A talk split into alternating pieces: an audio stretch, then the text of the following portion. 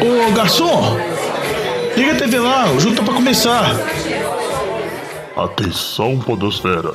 Vai começar NFL de Boteco.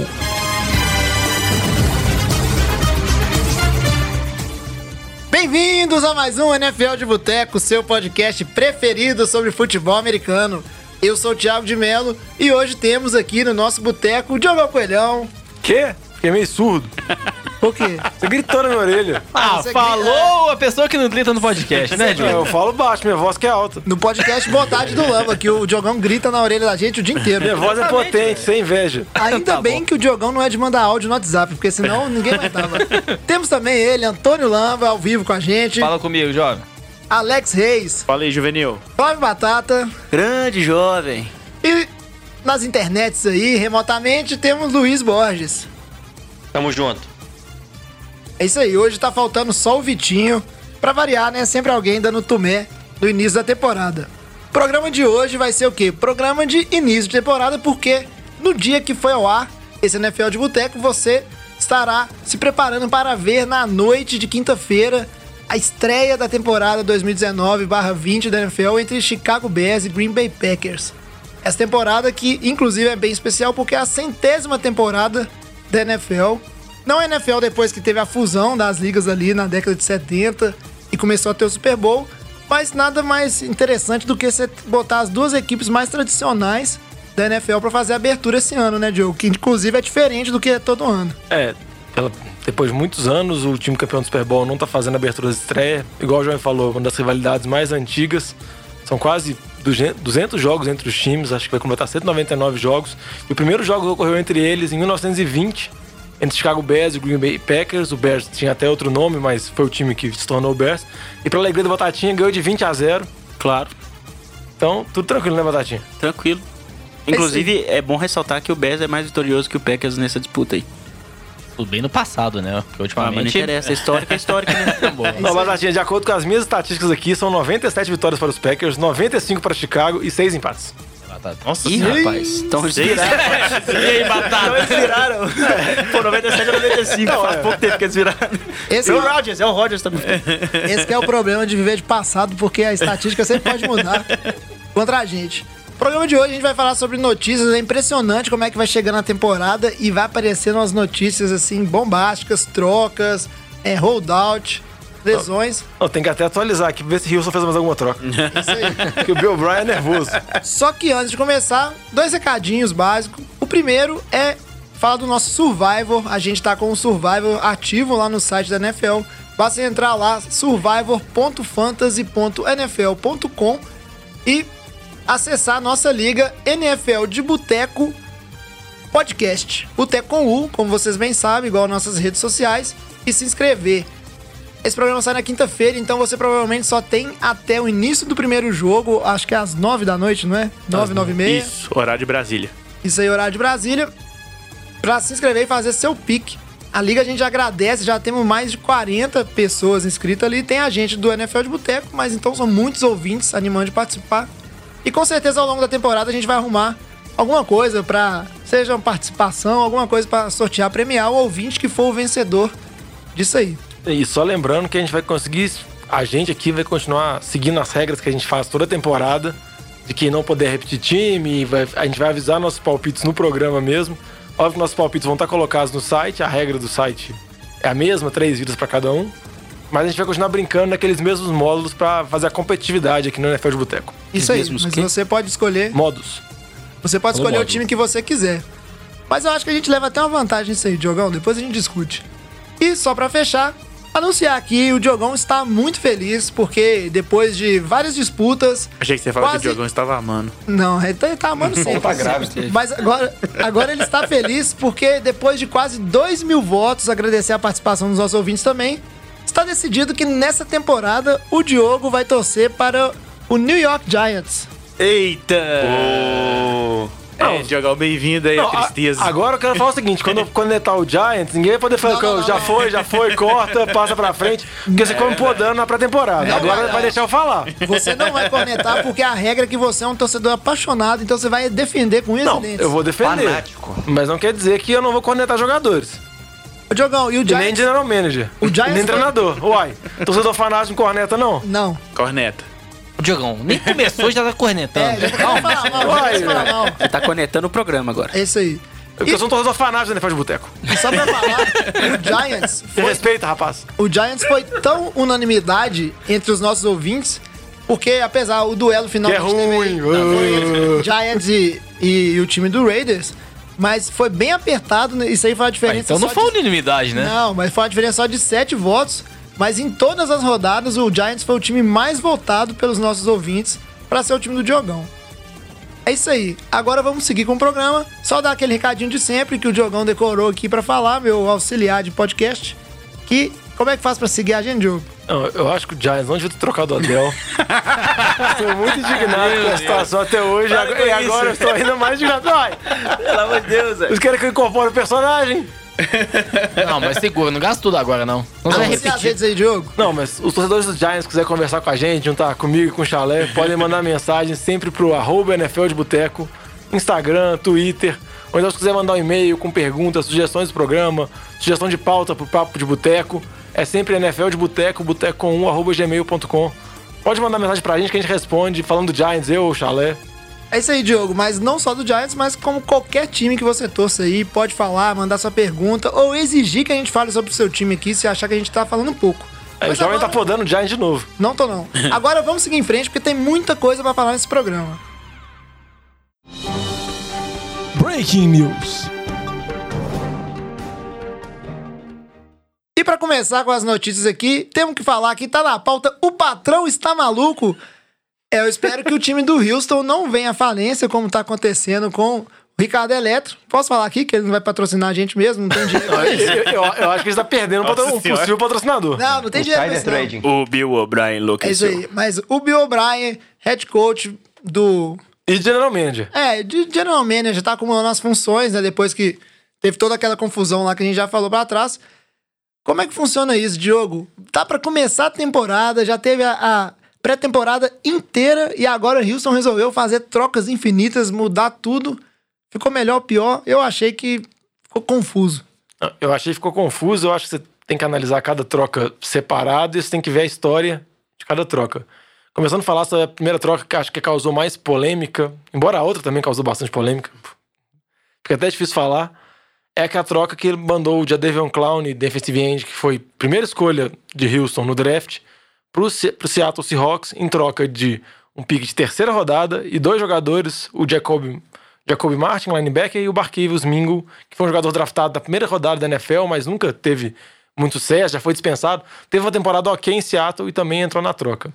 O que eu acho que vale destacar dessa situação é que o Clown era um jogador que estava com a tag, tinha especulações muito fortes que Houston não iria renovar com ele, que o Bill O'Brien não, vamos, vamos dizer assim, era um dos maiores fãs do Jadavion Clown, não acreditava que ele era um jogador nível para receber um top contrato, não achava que ele era um jogador que ia inspirar os outros jogadores, que era um modelo, um exemplo. Então tinha essa situação bem controversa desde a pré da, antes da temporada. Um dos motivos geralmente de ser mandado embora é que tinha essa, essa disputa de poder se renovava ou não com o Clown.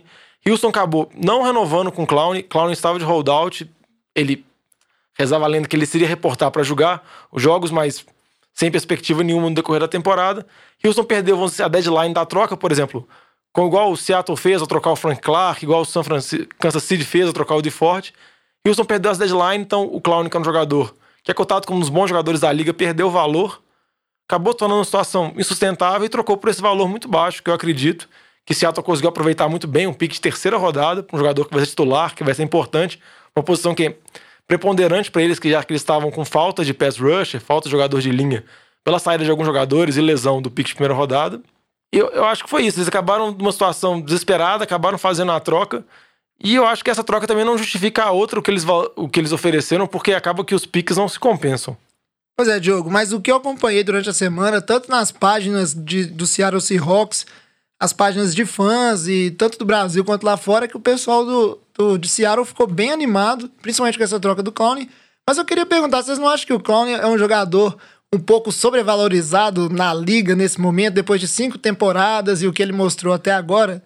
Porque fala-se muito em lesões, mas a verdade é que ele teve saudável nas últimas temporadas e não produziu tanto, né? Só aproveitando o gancho aqui rapidinho, lá antes de você responder, é, Eu também queria deixar uma pergunta o seguinte: será que a, a- aquela defesa e a linha tão agressiva que Houston tinha, será que J.J. Watt consegue segurar essa onda sozinho aí?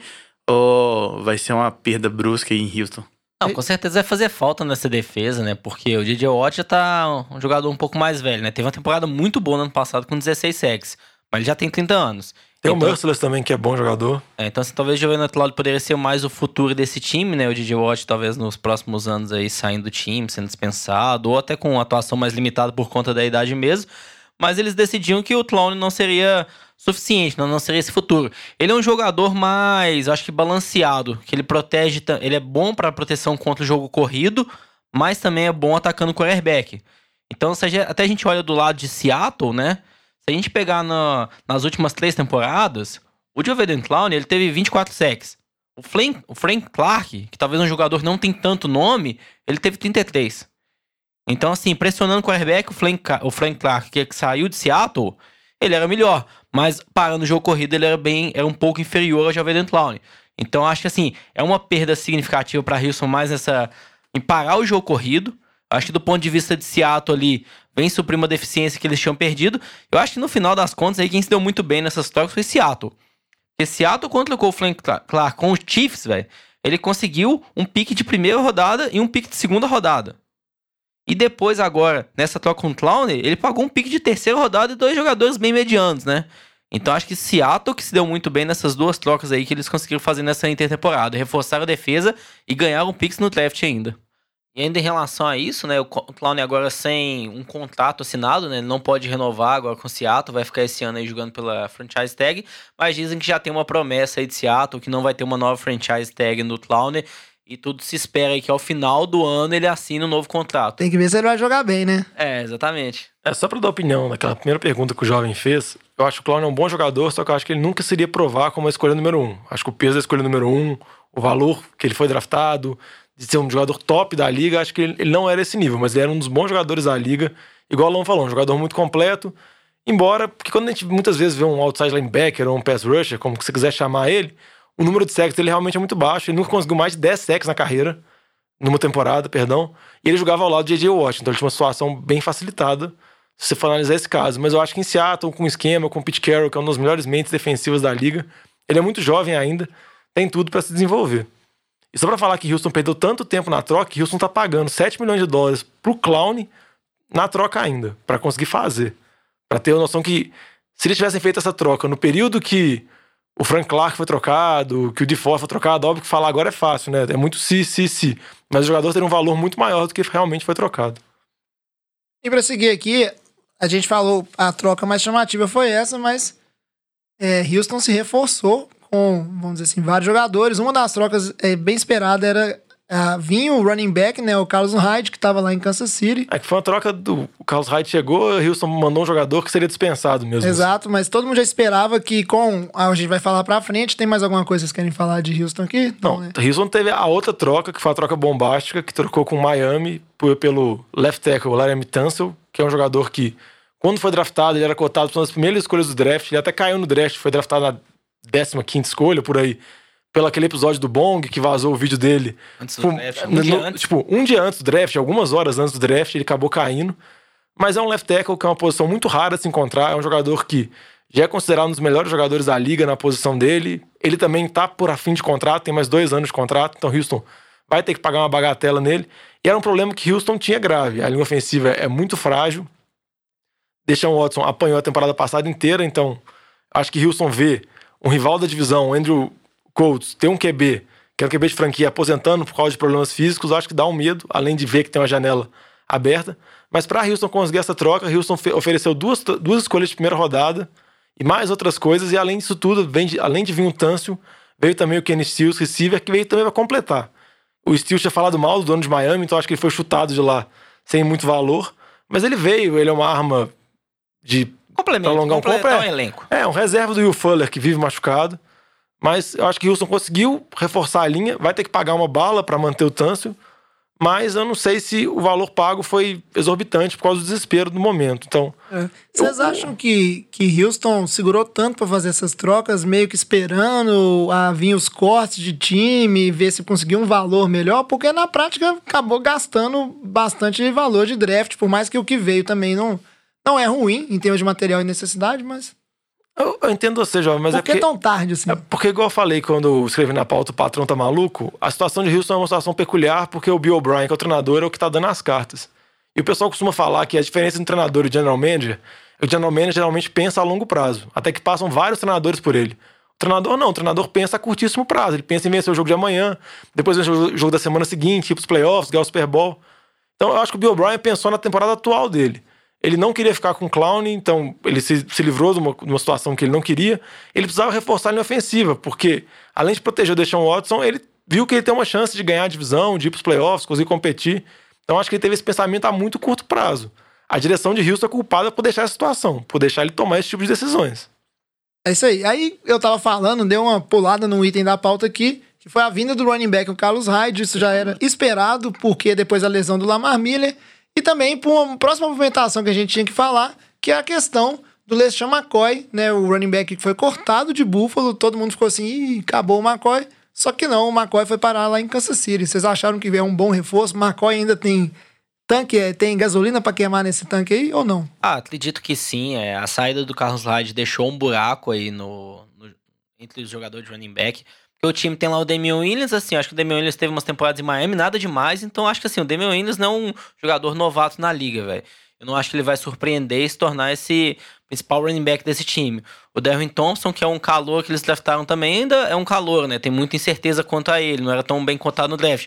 Então acho que o LeSean McCoy, um jogador mais experiente, já tem 31 anos, né? nenhum garoto mais. Mas assim, a gente olha no passado, ele teve uma temporada muito ruim, mas o ataque de Buffalo foi muito ruim também, né? Então acho que a culpa do, da produção do McCoy ano passado não cai apenas dele. Se a gente olha dois anos atrás, que ele estava no mesmo time de Buffalo, que também não foi lá essas maravilhas, velho. Ele teve mais de 1.600 jardas totais, corridas e de passes recebidos, velho. Então, assim, é pouco tempo atrás ele teve uma temporada muito produtiva. Então, acho que é, é um jogador que vai complementar. É, acredito que talvez ele vai ser o principal running back ali, o número um, da, mas eu acho que ele vai dividir muito ali com o Damian Williams, pelo menos no começo da temporada. Não, e só lembrando que o Andy Reid foi o treinador que draftou o McCoy nos Eagles, então o McCoy conhece o esquema ofensivo dele. E uma coisa que chamou muita atenção foi que o salário que o McCoy está recebendo, o salário garantido dele, é superior ao do, dos dois running backs somados. É a mesma proposta que o McCoy teve do Chargers, e o McCoy escolheu ir para Kansas City, sabendo que no Chargers tem a situação do holdout do Melvin Gordon. Então ele deve ter escutado alguma coisa que favoreceu, além da presença do Andy Reid. Então acho, acho que ele não iria lá apenas para ser igual o Carlos Hyde era, para ser a terceira opção, a quarta opção. Eu acho que no início o Darren. O Darren Thompson. Darren não, Thompson. O, o, esqueci o nome titular agora. Damian Williams. Damian Williams. Ele vai ser, eu acho que ele vai começar ser mantido como titular, porque ele foi bem na, na, na pós-temporada, mas eu acho que o Andy Reid tem uma confiança muito grande com relação ao McCoy. Eu acho que vai dividir, dividir muito o número de touches e no decorrer da temporada o McCoy até pode conseguir números melhores, porque igual o Lama falou, mudou a situação completamente. Ele joga sob uma linha ofensiva muito melhor, com um treinador ofensivo com um sistema muito melhor e com o MVP da liga como QB. Então o potencial dele, igual ele estava correndo 3 jardas por carregada, só dele entrar em Kansas City já aumenta para 4. É praticamente automático. Se ele aumentar o desempenho dele, ele pode ter uma boa temporada mesmo, velho. É, com certeza eu acho que foi um ganho para os dois lados, né? O Andy Reid, vocês estão comentando, ele já deu entrevista é, até falando que o McCoy vai ter uma huge workload esse ano, então ele vai carregar bastante a bola. Ele não falou sobre o primeiro ou segundo running back, mas ele falou que ele vai trabalhar pesado. E para o McCoy foi excelente, né, Diogão? Como você acabou de dizer, velho. O cara sair daquele time tenso de Buffalo, para não usar outra palavra, e ir para um dos maiores contenders ao Super Bowl esse ano, eu acho que os dois lados saíram muito bem, porque o McCoy, mesmo no nível que está hoje, é um jogador muito superior do que o, ao Carlos Hyde, no meu ponto de vista. Pro Kansas City deu, deu tudo certo no final. É, isso aí. Agora saindo um pouco dessa sessão de trocas, vamos um pouquinho para a sessão de contratos. E quem teve o seu contrato é, renovado aí, é, uma extensão no caso, foi o Jacob Brissett, atual QB titular de Indianápolis, um contrato que passou para dois anos, 30 milhões. Uma movimentação natural do Colts, né, de segurar pelo menos por mais um ano a sua aposta no momento, né, depois da aposentadoria do Andrew Luck, que a gente comentou no episódio passado. Além disso, assinou com o Brian Hoyer, que tava ano passado de QB reserva dos Patriots e agora vai ser o backup aí, o Brian Roy, que é backup aí na liga, já tem alguns bons anos, né? Vocês acham a situação do Colts? É isso aí. O Colts é o backup dos Patriots. É. Torcedor, torcedor do Patriots falando aí, né? A gente pode ignorar. Eu acho que em relação ao Jacob Brissett, é... O Colts querendo já garantir aí pelos próximos dois anos, não correu o risco dele ter uma temporada boa e com isso pedir um salário astronômico, que é igual a gente tá vendo um pouco do caso do Dak Prescott, não comparando especificamente os dois jogadores, né? Mas é um quarterback talvez mediano, o Dak Prescott, que tá pedindo um salário na casa de 30 milhões, né? Então acho que essa foi uma boa jogada aí pelo lado do Colts. É, não sei se o Jacob Brissett vai ser essa resposta para o futuro da franquia, né? Acho que pelo que ele demonstrou, não parece ter todo esse potencial ainda, né? Mas talvez seja uma solução no curto prazo para um time que consertou muito bem a defesa no ano passado, né? Que veio evoluindo bastante nos últimos anos do lado defensivo também. Não, consertou a defesa e a linha ofensiva, igual vocês comentaram, 15 milhões de salário anual, um salário muito baixo. Então, se o Colts realmente acredita nele, acho que vale a pena. Só para contextualizar com a notícia que saiu agora, o Jared Goff teve o um contrato estendido com o Rams e a média anual dos quatro anos de extensão dele é de 32 milhões anuais. Mais que o dobro do Brissett. A gente pode entrar depois na discussão em outros programas se o Jared Goff vale isso, se é mais ou menos no nível que o Dak Prescott estava pedindo. Mas o Rams pagou, igual a gente sempre fala, QB titular do seu time. Ele vale muito. Eu acho que o Colts resolveu apostar agora no Brissett, pagando um valor muito mais abaixo do mercado e torcendo para ele se desenvolver e ser um QB pelo menos regular para as próximas temporadas. É, isso aí é, mostra só a confiança do, do time do, do Rams e do McVay no, no Jared Goff, apesar do que aconteceu no Super Bowl passado. E o Jacob Brissett, a gente sabe que ele tem que se provar aí. Eu, praticamente, eu, eu gosto do, do Goff, assim. Eu acho que ele é um bom quarterback, sim. É, atualização das situações e o holdout. A gente tem que falar que é, Melvin Gordon continua na novela e o Chargers, inclusive, meio que já fechou as portas para negociação, né? Falou que não não vai ter esse negócio de contrato isso, aquilo, ou ele joga ou não joga. Então, o Melvin Gordon parece que realmente o holdout dele vai se prolongar. Temos também o Trent Williams, que ainda não resolveu a situação dele com Washington Redskins. Saiu a notícia hoje falando que ele deve se reportar para a semana 2. Que ele deve pular a semana 1, um, mas é que ele deve voltar a semana 2. Vai fazer só uma, só uma é, só um charme. Ele não vai tem... fazer um charminho. E o dos grandes holdouts aí que sobrou, o Ezekiel Elliott, é o que parece que tem mais possibilidade, inclusive já viajou para Dallas para tentar acertar essa situação. Fica, não vai, não vai nas notícias até o momento da gravação desse podcast, né, terça-feira à noite. O Zeke ainda não tinha assinado esse contrato, mas tem grandes chances de ser resolvido até a estreia do Dallas na temporada.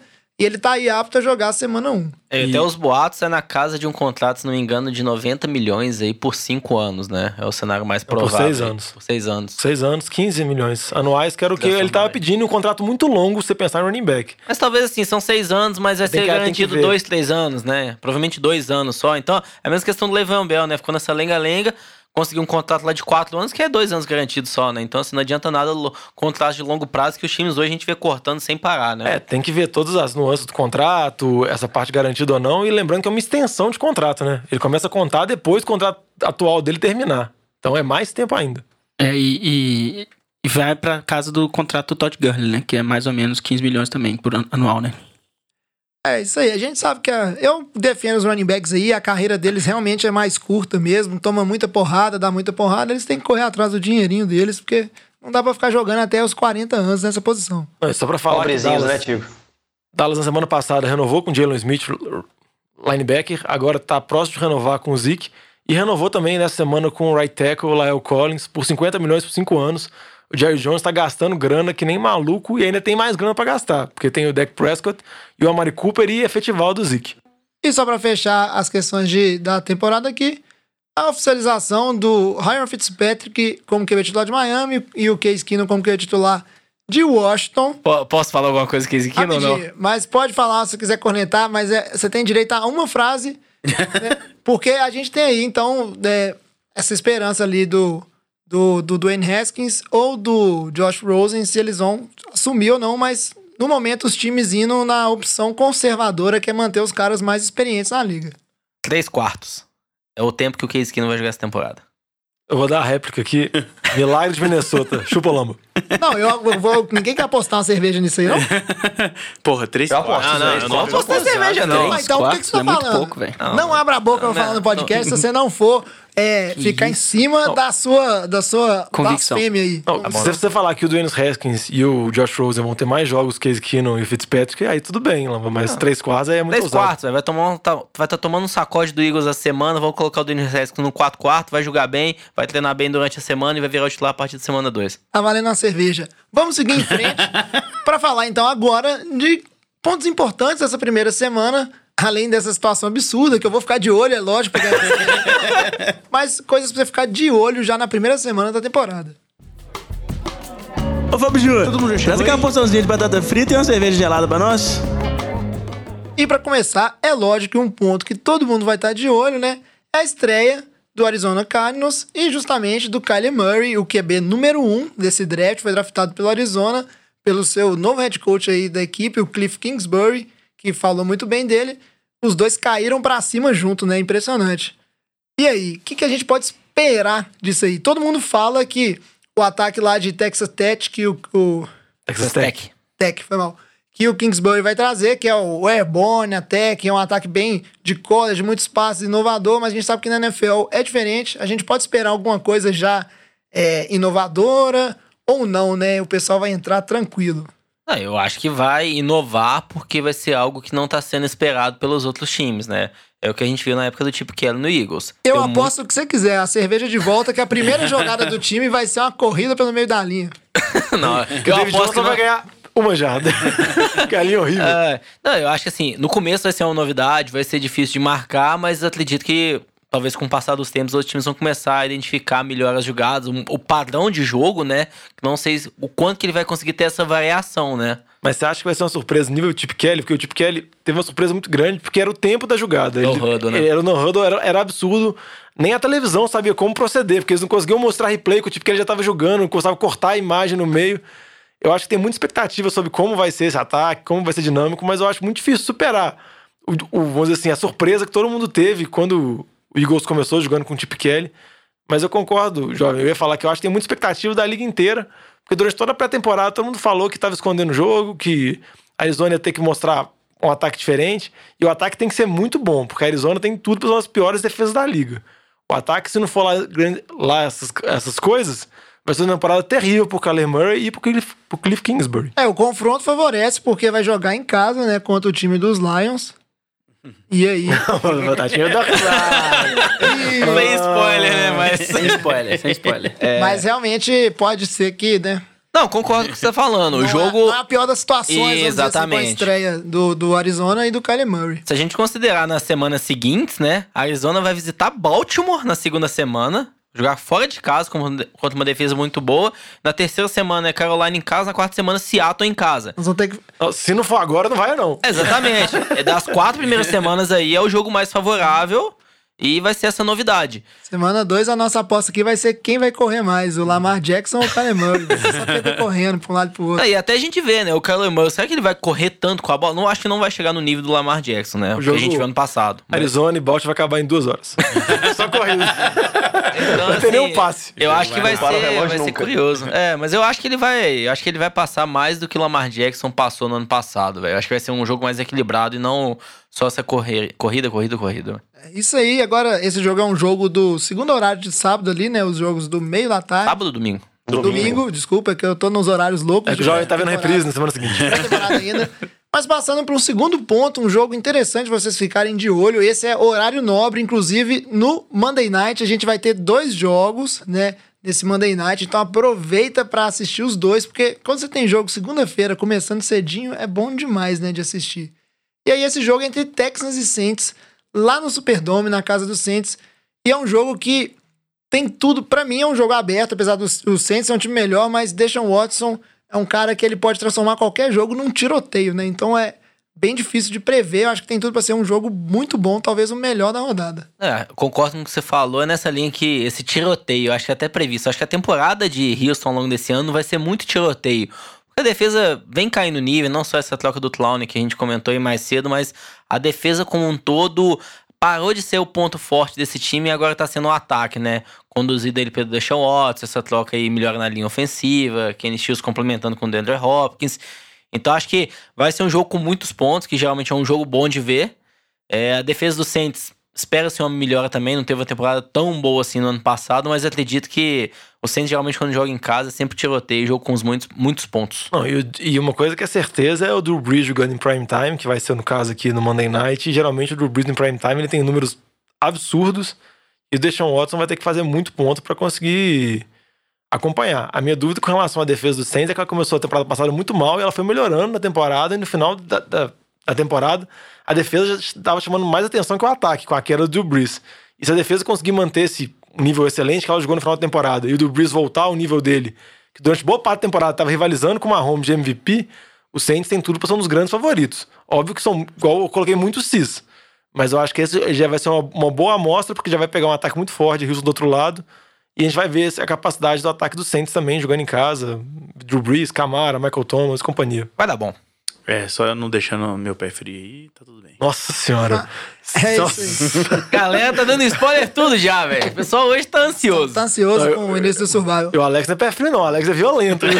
Cabuloso. É o Congelado. pior jogador do Survival.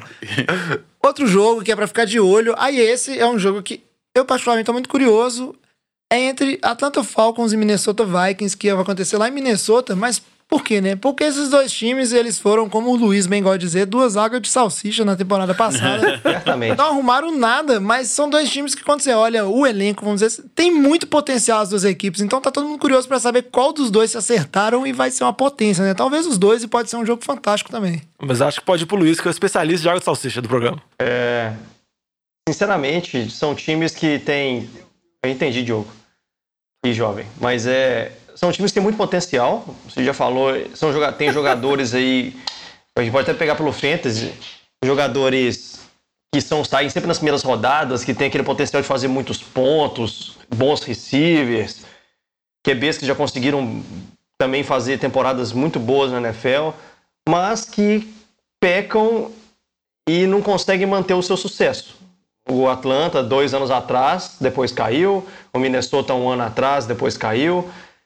E os, cabe aos treinadores conseguir resolver os problemas e entender o que, que fez a equipe ser tão instável de um ano para o outro.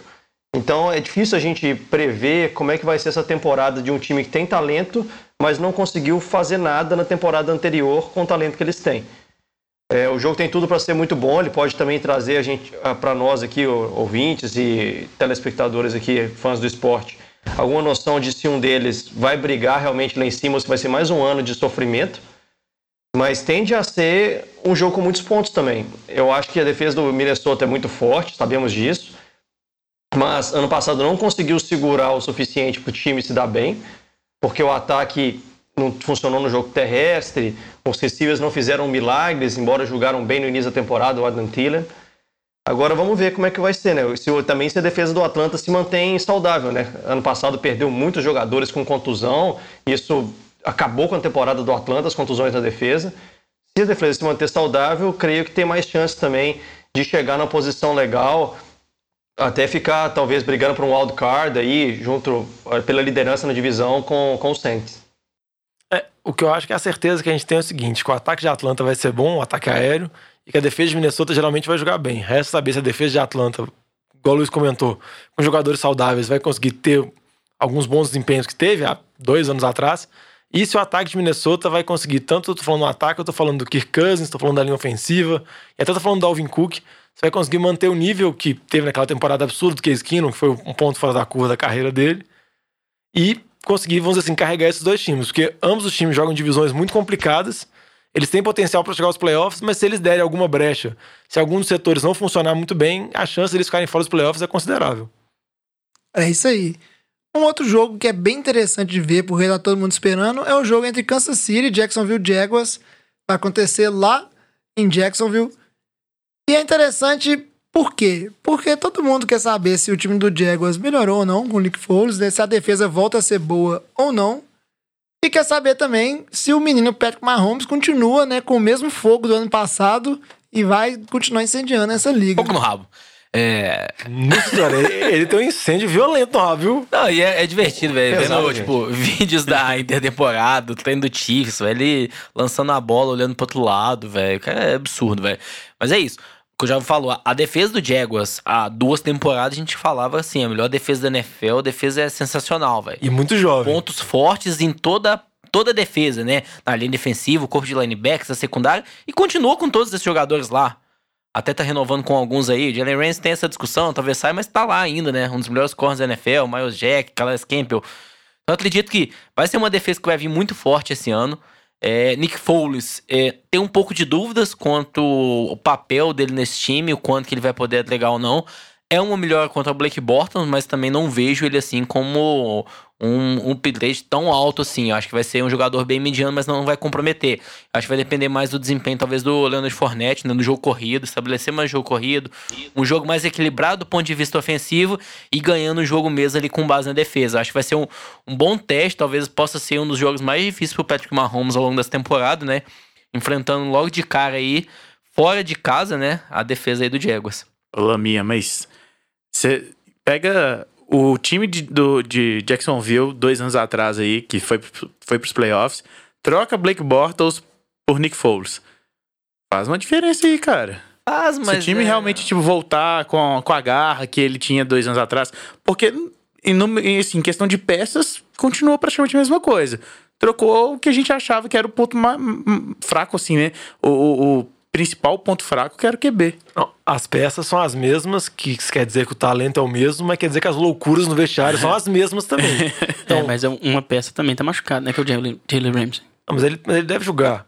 Mas a- o que eu acho é que eles têm tudo pra dar certo, mas eles também têm tudo pra dar errado igual do, do temporada passada. Não mudou nada, entendeu? Tipo, a receita que você tá fazendo já mostrou que ela pode ser muito efetiva, quando também pode desandar completamente. E com relação ao Nick Foles, o Nick Foles foi muito bem em Filadélfia porque ele era cercado de ótimas opções. Era um esquema que favorecia muito a ele. E eu acho que isso ele não vai ter em Jacksonville. E até em relação a isso, ele foi muito bem na pós-temporada. Nos jogos da temporada regular, ele não teve um desempenho nada assim excepcional. E é isso. Teve alguns jogos bons, uma sequência boa, mas isso não garante que vai ter um desempenho bom ao longo de toda a temporada. É o, Eu o acho que famoso Joe Flaco, né, Lamba?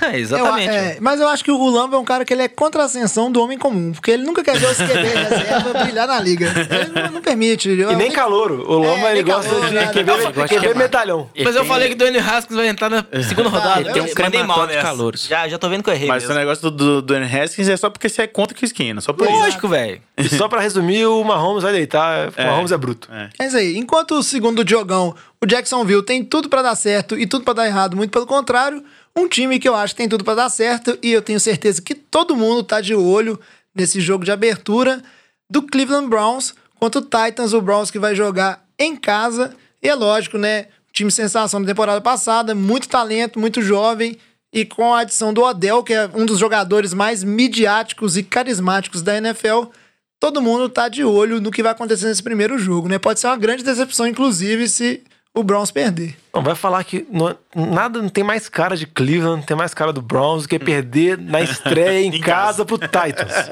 Tem mesmo, pior que tem muita cara mesmo. tipo assim, que o Mariota sai machucado e o Tannehill lidera a campanha da vitória no último lance. Tanner Hill, mano. Tô te falando, velho, tem cara. Tem muita cara. Ô, Não, quando você cara- fala, parece mas que vai isso- se profetizar Mas mesmo. isso é o Browns das antigas. Ô, gente, não é o novo Ano, ano passado foi assim. Gente, Não. Não. tem macumba que demora. É, virou. cara, Tem não jogo sei. de invocação. Lembra de jogo de invocação? Tem umas rodadas pra passar.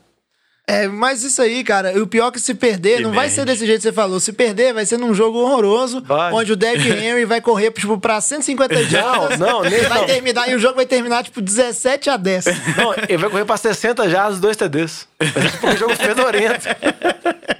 É. É, eu não acho que vai acontecer isso com o Cleveland, não, mas você profetizou muito bem, Diogo. Se acontecer, eu não ficarei surpreso, pelo menos. Mas o time de Cleveland, na temporada passada, teve uns jogos que perdeu, assim, por conta de field goal no final do jogo. Era um time um pouco mais inexperiente, né? Até o Baker Mayfield não foi titular desde o início, no meio da temporada que ele virou titular, chegada do Odell. É, talvez a expectativa, quando a gente fala de Cleveland, de ah, não, é Super Bowl, é nível de Patriots, Chiefs, Saints, Rams. Eu acho que assim, tá um nível abaixo ainda, né? Não vamos colocar o Browns no mesmo nível desses outros times, né? Que chegaram no- nas finais no ano passado, né? Que tem um elenco mais completo, velho. O Browns tem um futuro aí, parece ser muito brilhante, mas a gente precisa ver mais esse time aí na temporada completa, né? Mayfield jogou muito bem, mas foram poucos jogos também, né? E jogos que o time tava atrás, ele não foi tão bem assim. Então acho que tem que ver um pouco mais quando precisar dele mesmo, ele vai responder dentro de campo. É, isso aí também é lógico que existe a possibilidade da decepção profunda, igual os meus estão falando, mas existe a possibilidade da decepção leve, que é um jogo começar com um time não meio lento, não tão explosivo, né? Que eu acho que todo mundo espera no mínimo um TD do Odell aí, né? Que essa conexão é Baker Mayfield Odell esteja bem firme assim. Mas a gente sabe que a defesa do Titans não é uma defesa ruim, né? Fica aí, inclusive, um abraço para Rafael Ferreira, nosso ouvinte aí, torcedor dos Browns. O único cara que eu conheço que é torcedor dos Browns, das antigas, inclusive, porque um tio dele me incentivou. Aquela vez que eu Que critiquei azar, que a gente não achou o torcedor do Titans, apareceu algum, velho? Não, Não né? sei, não, sei. até agora dizer. não. É, não, beleza, só pra poder. Eu acho que nem lá em Tennessee tem torcedor do Titans, viu? Não, tem demais, pô. A gente viu o draft lá, tem muito cara fanático ali por, por Titans e por Country Music. Era, era fake, eles estavam pagando as pessoas colocarem a camisa do Titans. É isso aí, ó. Outra coisa a gente tem que seguir em frente aqui, que todo mundo quer saber, é quando vier o primeiro jogo do Los Angeles Rams, se o Todd Gurley tá curado, vai jogar muito, tá bem ou não. Isso aí, na verdade, eu acho que vai ser uma grandíssima incógnita, porque a tendência é o McVay não só é poupar ele quando for possível, como também esconder um pouco do jogo. Ele gosta disso. Se o time não estiver precisando do Todd Gurley jogar muito, com certeza vai esconder o jogo e não vai forçar o menino Gurley ali, né? Ah, Jovem, acho que você foi muito completo na sua análise. É exatamente isso, velho. Eles não vão forçar o Gurley sem necessidade. Aconteceu isso muito ano passado. O Rams muito na frente do placar. E eles colocavam o Gurley em campo ainda, velho. Eu acho que eles não vão fazer nem um pouco isso. É, tem um calor lá, Darrell Anderson. Eu acho que assim, eles vão utilizar o calor no quarto-quarto. O Gurley mal mal vai correr no quarto-quarto quando o time estiver mais à frente. Pra deixar ele saudável também pra quando chegar nos playoffs, né? Pra não acontecer o que a gente viu na última temporada, que chegou nos playoffs. O Gurley não tava bem fisicamente, teve problemas no joelho aí. Até a gente vai ver se essa temporada ainda continuou ou não. Ficou Acredito cara que a conta, né, velho? é, exatamente. Então, assim, o time per- sentiu muito a ausência dele, né? Quando mais precisou. Ele jogou ali, mas não jogou bem. Acredito que estava bem limitado por conta da lesão. Então, eles vão levar muito mais, com mais cuidado, né? O, o uso do Todd Gurley nesse ano. É isso aí. Pra fechar essa parte do programa, só mais um joguinho pra falar, porque esse não pode deixar, porque é o quê? É o jogo dos decadentes da AFC, pelo menos na minha opinião. É a partida do Sunday Night Football entre o Pittsburgh Steelers e New England Patriots. Vai acontecer lá no Gisele Station, né? lá em New England. É, na Nova Inglaterra. Por que, que eu acho que é o jogo dos decadentes? Que a dinastia acabou. A dinastia acabou, mentira. Eu não falo, eu não falo isso mais, porque a temporada passada deu muito azar. A gente não, é lógico que o Patriots ganhou. Os caras jogaram em dois Super Bowls. Exato. Desde que você começou a falar isso, eles jogaram três Super Bowls perderam. Mas assim, vocês concordam pelo menos que quebrando a expectativa ou não, Steelers e Patriots são dois times que eles estão já mais envelhecidos, já com os problemas. Aí eles estão chegando no fim da era deles, né? Eu esperava que fosse esse ano, pelo amor de Deus. então, mas aguento acho mais. que a chance de ser uma final de conferência os dois é bem provável. Não, velho, É, não. Kansas City é, é, é o ponto fora da curva. É, Mas exatamente. Eu quero ver Browns não e Jets. é os dois. Não, João, isso não existe. Não, essa história de Pittsburgh Não, jovem, em calma, final de conferência aí, eu acho que já passou. Pittsburgh não, Pittsburgh já foi pro saco. Mas New England, Ah, mas aí o time é forte ainda. Esses times são muito medalhão, né? É, quem que vai ganhar a divisão? Assim, a gente comentando, é. Bengals tá uma tristeza, né? O Ravens, um quarterback aí que não sabe passar a bola, só corre com a bola, né?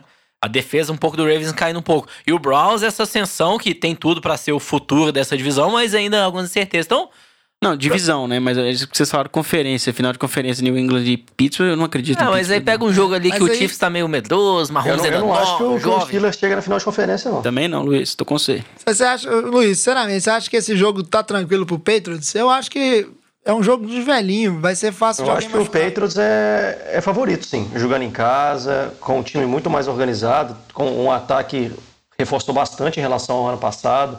A defesa também jogou muito bem ano passado, fez uns playoffs muito bons. Então, o time do Patriots está bem, chegando bem. Não sei se vai performar bem, principalmente o Patriots começa geralmente em setembro, é um mês muito ruim. Sempre começa 2-2, começa todo mundo falando que o sonho acabou, a dinastia acabou e depois ele cresce, porque o tio Bill gosta de dar uma zoada na galera. Mas, geralmente, o Patriots se dá bem contra os Steelers, que são nossos aí eternos fregueses. E eu voto com o favoritismo pro lado de- do Tom Brady e companhia, que tá, tipo assim, com um caminho pavimentado para mais uma final da AFC. Não. Já o Steelers acho que não. Ah, até em relação a isso, quando a gente olha o Patriots, a gente fala, ah, não, será que o Patriots vai decair ou não vai, né? Tem esse jogo contra o Pittsburgh aí. Jogo que às vezes pode perder, não sei, não é surpresa. Aí na sequência a tabela do Patriots, Miami, Jets, Buffalo, Washington, Giants, Jets. Entrega a Mano, taça, tá bom, velho. Olha a divisão, velho. Então assim, o time vai ganhar a divisão, vai chegar nos playoffs, porque ó, olha a tabela, velho. Essa aí, divisão, onde que eles velho. podem perder pro Giants, velho? Isso aí, Chalé. Vamos, Giants!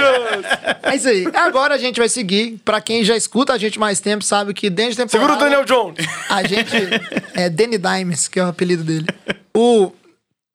É, a gente escolhe sempre. Jovem tá toda balado. semana.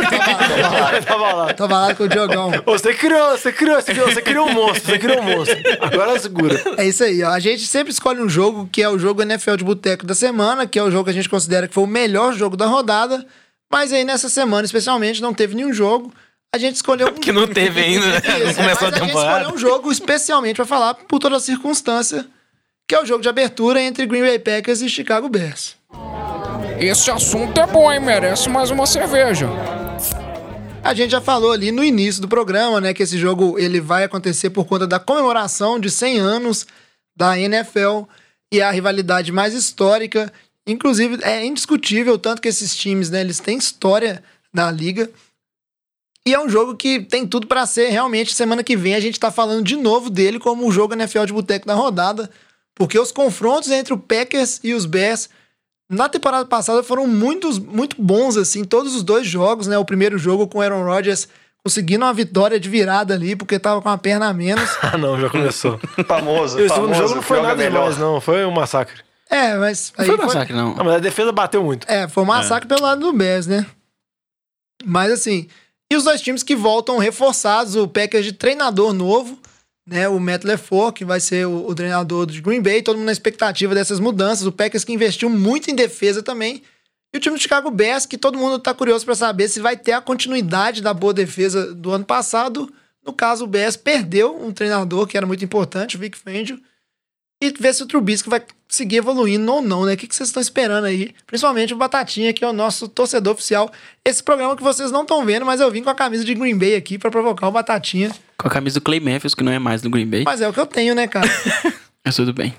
É, eu acho que vamos ter um, um repeteco da- do, do jogo de abertura do ano passado, né? Do- aliás, do primeiro confronto dos dois times do ano passado, não foi abertura. Com virada do Green Bay no final? É, não, eu não sei se o Green Bay vai virar, mas fato é que, mais uma vez, o Chicago está se configurando para ser mais uma vez o time de defesa boa e com quarterback mais ou menos, e jogo corrido, e os receivers dropando passe, e é sempre a mesma coisa. E o kicker? Não, mas dessa vez tem kicker. é de Pinheiro. Acertou um field goal de 58 jardas na pré-temporada aí, massa demais. Uma coisa que a gente pode olhar em pré-temporada, ficar a dica aí, é kicker, né? Porque eles vão chutar a bola do mesmo jeito, dá na mesma. Mas é, eu, eu acho que vai se configurar um, um- um jogo com o, Aaron Rodgers, né?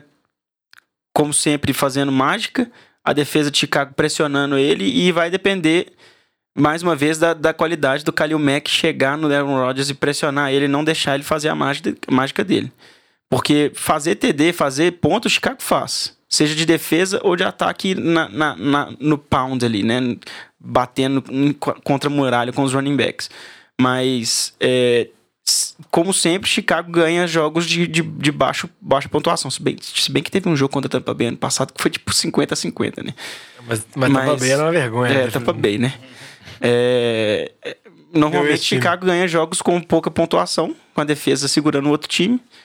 E, e vamos ver, eu tô, tenho esperanças de ser uma, uma abertura sensacional com a, com a vitória de Chicago. Se for amanhã, é, sexta-feira, eu tô correndo de, de moletom, touquinha, boné por cima da touca, com um canudinho do Chicago Bears no copinho.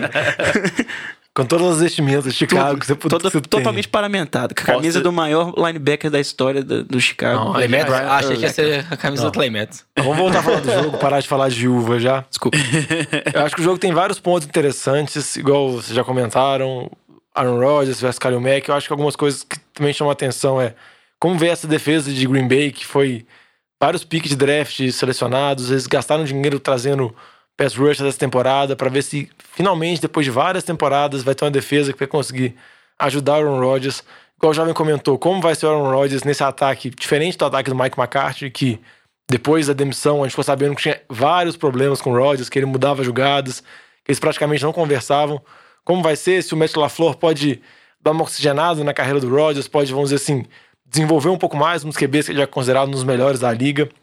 E também com relação a Chicago, você vai conseguir manter o nível da defesa e principalmente você vai conseguir o Trubisky desenvolver, porque eu acho que precisa desenvolver, porque acho que manter o nível que a defesa jogou é complicado, porque a defesa jogou nível altíssimo, então a defesa tem que se manter como a melhor da liga, eu acho que isso é complicado, ela pode ter uma, ter uma queda, mas ainda vai ser uma defesa muito boa, mas vai precisar da ajuda do QB, que igual a Batata comentou, é um QB regular, mas vai precisar desenvolver mais, é muito novo, tem um potencial ainda, tem o Matt Nagy para ajudar ele, e eu acho que se o Trubisky conseguir desenvolver, Chicago tem tudo para fazer uma boa temporada, mas eu acho que vai ser um baita jogo e foi uma ótima escolha de- primeiro jogo.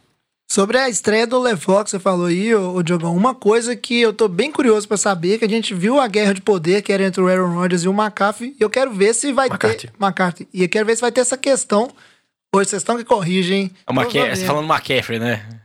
Mas aqui, uma coisa que é, eu tô doido pra ver é quem que vai estar chamando as jogadas de fato, se o Aaron Rodgers vai estar com a liberdade alterando o tempo todo, né? Como é que vai ter essa questão de figura de poder entre os dois? Se fosse dar um, acho, talvez um palpite, o que, que vai acontecer? Eu acho que o Rodgers vai ter uma maior liberdade. Não acho que o LeFleur vai chegar lá querendo se impor, querendo ser o manda-chuva. Ele sabe que o último técnico que tava lá tentou fazer isso não deu muito certo, né? Então acho que ele vai vir com uma abordagem talvez mais amigável, deixar o Rodgers coordenar o ataque. E caso não dê certo, ele fala: tá vendo, Rodgers? Você tentou coordenar aqui, não deu certo, então deixa eu puxar um pouco mais esse lado. Mas eu acredito que vai dar certo. Ou que pisar em ovo com o Aaron Rodgers, a gente, tipo assim, tá vendo, cara? E não deu, deixa eu, deixa eu Exatamente, jogada velho. O aí. cara é. Não é, vamos dizer, estrelinha, mas assim, o nome que ele tem, né? Não tem como ele se. é, se tentar brigar com ele. Eu acho que o Matt Neg, né? Ele. Vamos ver. Primeira temporada dele como head coach foi no ano passado, né? Tem uma temporada muito boa, né? E a gente vê aí se ele vai ter essa continuidade aí nessa segunda temporada como head coach do time de Chicago. E no fundo, todo mundo sabe a tática pra Green Bay vencer, né? Só arrancar uma perna do Aaron Rodgers, que de acordo com o jovem, ele vira Super Saiyajin e ganha o jogo. É verdade, é só dar a bola mais rápido. E agora, vamos é, partir pro fechamento do nosso programa, que tá muito bom, mas tudo que é bom, uma hora acaba. Ô, galera, nós estamos fechando a cozinha. Vocês vão querer mais alguma coisa? E pra fechar o programa de hoje, a gente volta com ele, o nosso tradicional Survivor. Como eu. Que agora não chama mais Survival, aprendi. Mas aí. Ele, ele- ele- ele não só aprendeu, como ele quer enfiar isso na cabeça de todo mundo. Cara, mas- Demorou dois anos pra aprender. Demorou dois Não, na anos. verdade não, velho. Talvez a NFL esteja errada e a gente esteja certa no nome que a gente deu. Mas lembrando, ó, que ainda tem chance até começar o primeiro jogo, que esse foi esse último que a gente falou aí, entre Green Bay e Chicago Bears. Você ainda pode conseguir entrar na liga e dar o seu palpite. É só entrar lá em survivor.fantasy.nfl.com, fazer o seu login lá na NFL e entrar na nossa liga NFL de Boteco Podcast, Boteco com U, e dar os seus palpites. E a gente começa aqui, lembrando que a nossa regra, a ordem vai girando toda semana e não pode repetir time. Então quem começa é o campeão do ano passado, campeão com duas vidas ainda, chegou muito longe, Batatinha, qual que é o seu palpite esse ano? Meu palpite é ousadia, alegria e eu sou o cara que vai ganhar esse negócio de novo. Por quê? Porque eu deixo os times bons pra depois. Eu tô escolhendo time ruim que vai jogar contra time pior. Hã? Olha essa técnica aí, pai. Lions contra Arizona, fora de casa. Meu querido Matthew Stafford mandando TD pra loucuras. Marvin Jones fazendo um jogo maravilhoso. Entendeu? James Winston, ó, James Winston. O Kyler Murray. a bola do Tampa Bay aqui me confundiu. O Kyler Murray, tadinho, não vai fazer nada. David Johnson não vai correr nada. Batata, é, acho que te elogiar e parabenizar pelo título. Mas você não vai ser campeão esse ano. É, não, no ano retrasado eu tinha ganhado, chegando passado nessa mesma pompa? Eu morri na quinta rodada, Batata, velho. Cuidado, viu? É que, o Vamos dar Batata, voltas. é que o Batata ganhou com duas vidas, ele quer começar com duas vidas. É, que deu É, pra- sorte. é, pra- é pra- é pra- como se eu estivesse jogando desde o ano passado. Seguindo os palpites aqui, nosso segundo colocado, Luiz. Dá o palpite dele, Luiz. Você vai apostar em quem nessa semana 1 do Survivor? Eu vou apostar, igual você me falou, que eu sou especialista nos times aí, água de salsicha. Eu vou apostar que o time que é um excelente água de salsicha da temporada vai se sagrar perdedor novamente. E vou votar no Seahawks que vai vencer o Bengals. É, o Bengals realmente tem tudo pra ser um dos piores times da temporada mesmo. Talvez todo mundo vai apostar várias vezes contra o Bengals, vamos ver aí, né? Na sequência, quem apostaria era o Vitinho, que não conseguiu gravar com a gente hoje. Então ele já perdeu uma vida. Não, porque, né, é só dar o palpite ali.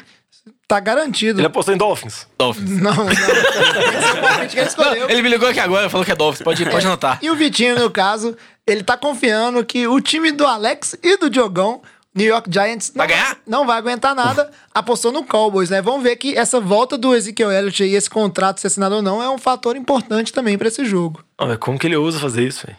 Só porque ele fez É um clássico, hein, Diogo? Um clássico Não, sabe ainda. porque ele fez? Sabe o que eu vou fazer? Sabe o que eu vou fazer? Você vai apostar no Giants? Não. Ah. Eu sou torcedor, não sou burro. Eu vou postar em Filadélfia. Mas aí, o que acontece? E é interessante, porque isso é arriscado, porque ano passado, não sei se vocês lembram, o Lamba começou apostando no Saints contra o- esse time do Diogão, Tampa Bay, e o Diogão ficou impossível no episódio seguinte, porque Tampa E Bay... aí o Vitinho apostando contra o novo time do jogão. Então, Você É vê, isso né? aí. Aí só pra enfatizar que meu protesto vai ser apostado no time do Vitinho. No Philadelphia Eagles Pra contra o Washington. Agora, Ah, boa. eu não sei. Só tem a ganhar com isso. Ou manter minha vida ou sou ele. O Eagles é um time que tá todo mundo colocando bastante é, pilha, né, dentro dele. Eu, por minha vez, eu vou, como a gente já falou no programa aí, a questão do Jacob Brissett. Eu acho que o Colts vai ter problema ainda. O Brissett não chega no nível do Luck e não é tão bom QB. Vou apostar no Chargers, que vai jogar em casa. O Chargers que não vai ter o Melvin Gordon, mas eu acho que ainda é um bom time. Apesar que jogando em casa pro Chargers e fora é a mesma coisa, né? Não tem torcida. Mas eu ainda acho que é um time bem melhor do que esse Colts que vai estar realmente sofrendo com a falta do seu QB titular. eu, Cleveland Browns. Ô, Lamba, você lembra que eu te contei uma história, né? Não, você, velho. Que era um deixa. cenário muito provável, que você acreditou nele, né? Ah, mas É, deixa, é, velho. O Lamba, lembrando que o Lamba, ele só não foi o pior, porque a gente tem o pior de todos, né? O Lamba perdeu na semana 5, mas tem o, o recordista, o Alex, que perdeu na Duplo semana, recordista. na semana 4. Quebrou o próprio recorde. né? Mas o Alex, O meu recorde do ano anterior era quinta rodada. Esse ano foi. O ano passado foi quarta rodada. Ó, dá pra bater ainda, Alex. Não, não, não. dá pra bater, dá pra Dá pra bater. Não, ué. não, vamos jogar sério. Mas você jogou sério, cara. Você, Eu você- joguei, velho. Minhas, minhas apostas foram boas. o, Não o foram Alex, Não, nem todas, não. assim, o Alex perdeu Assim, com Steelers, Green Bay E Saints. e Saints. Não, e acho que foi Eagles. Ele perdeu com o time. Mas assim, ele não Ah, escolheu esse velho. time ruim, né? Eu tô falando, o pé aqui tá congelado, fi. Ah, e, e em que time você vai apostar, né, viado? Então, esse ano, velho, assim, eu, diferente do Batatinha, é, como eu não acho que eu vou ter é, como apostar em times bons lá na frente, porque eu nunca chego lá na frente, então já aposto agora de uma vez. Eu vou- Gasta tudo, gasta tudo, Alex. já gasto agora de uma vez. Vou apostar no Saints. Vamos ver se esse time do Lamba consegue. Está agorada. Não, Drew jogo, ó, em casa Mas contra o Houston, o time do Houston é bom, velho. Mas é. Não, velho. Tá se- o time tá, tá se desfazendo Tadinho, aí e o Saints vai jogar em casa. Tem que ganhar esse jogo, velho. Gorou o time do Lamba, coitado do Lamba. Então é isso aí, ficam os palpites do nosso Survival. Não deixe de se inscrever. Se você já está inscrito, não deixe de dar o seu palpite, porque se você não dá o palpite, aí eu acho que o jogo automaticamente corta uma vida sua lá. Não sei como é que funciona essa parte. Ou às vezes nem deixa entrar. A possibilidade existe. Uma boa ameaça. É, te corta do, da, da liga ali e vão acompanhando semana a semana. Né? Se você escutar o podcast e resolver copiar um desses palpites, eu recomendo não copiar o Alex nem o Lamba. Mentira. Então, mas vai aí, dá o seu palpite. Lá no site também tem estatísticas pra ajudar e é muito legal jogar Survival. A gente vai ficando por aqui. Lembre-se sempre de seguir Ô, a ô, gente. jovem, deixa eu dar uma sugestão pros ouvintes. Pode falar. É, hoje voltou uma- um sitezinho de umas- uns videozinhos cômicos da NFL que são extremamente legais. Chama Gridiron Heights, passa num site que tem tanto no Facebook, Instagram, whatever, que é o chama Bleacher Report, que é um site muito bom de notícias e zoeiras de esportes americanos. Toda terça-feira, que é o dia que nós estamos gravando hoje, sai um videozinho novo de zoeira da NFL, baseado no que aconteceu na rodada, baseado nas, nas zoeiras da pré-temporada e etc. É um humor muito divertido pra galera que já tá acompanhando mais, que conhece mais os jogadores aí, vale muito a pena. Fica aí minha sugestão de assistir os videozinhos do Gridiron Heights. É isso aí, fica essa sugestão. Eu sugiro também pra quem quer acompanhar aí e não tem o- as TVs a cabo da vida, fazendo um jabá de graça aqui, assinar o a Vivo tá com a parceria de novo e sai bem mais barato que assinar o Game Pass. Fique de olho aí. É, é uma ótima opção, não deixe de acompanhar. E é parceria com a gente, vivo. É isso aí, a Vivo tá podendo patrocinar a gente. E é lógico, acompanhe o NFL de Boteco toda semana pra você se manter informado, além de se divertir muito. E tem que acompanhar o que também, junto com o NFL de Boteco? O Fantasy, Fantasy de Boteco. Se você tá jogando Fantasy, né? Fez sua liga, fez seu draft, pra você se manter informado. Mesmo quem não joga, as informações que os meninos dão são bem legais sobre os jogadores assim. também vale a pena escutar na sua corrida, no seu trajeto aí pro trabalho, pra casa. Certo? E pra seguir a gente e saber tudo que tá acontecendo na NFL de Boteco, como é que faz, Jogão? Não, mas eu tô muito puto com a troca do Adel ainda, velho. mas sempre NFL de Boteco, Boteco com U.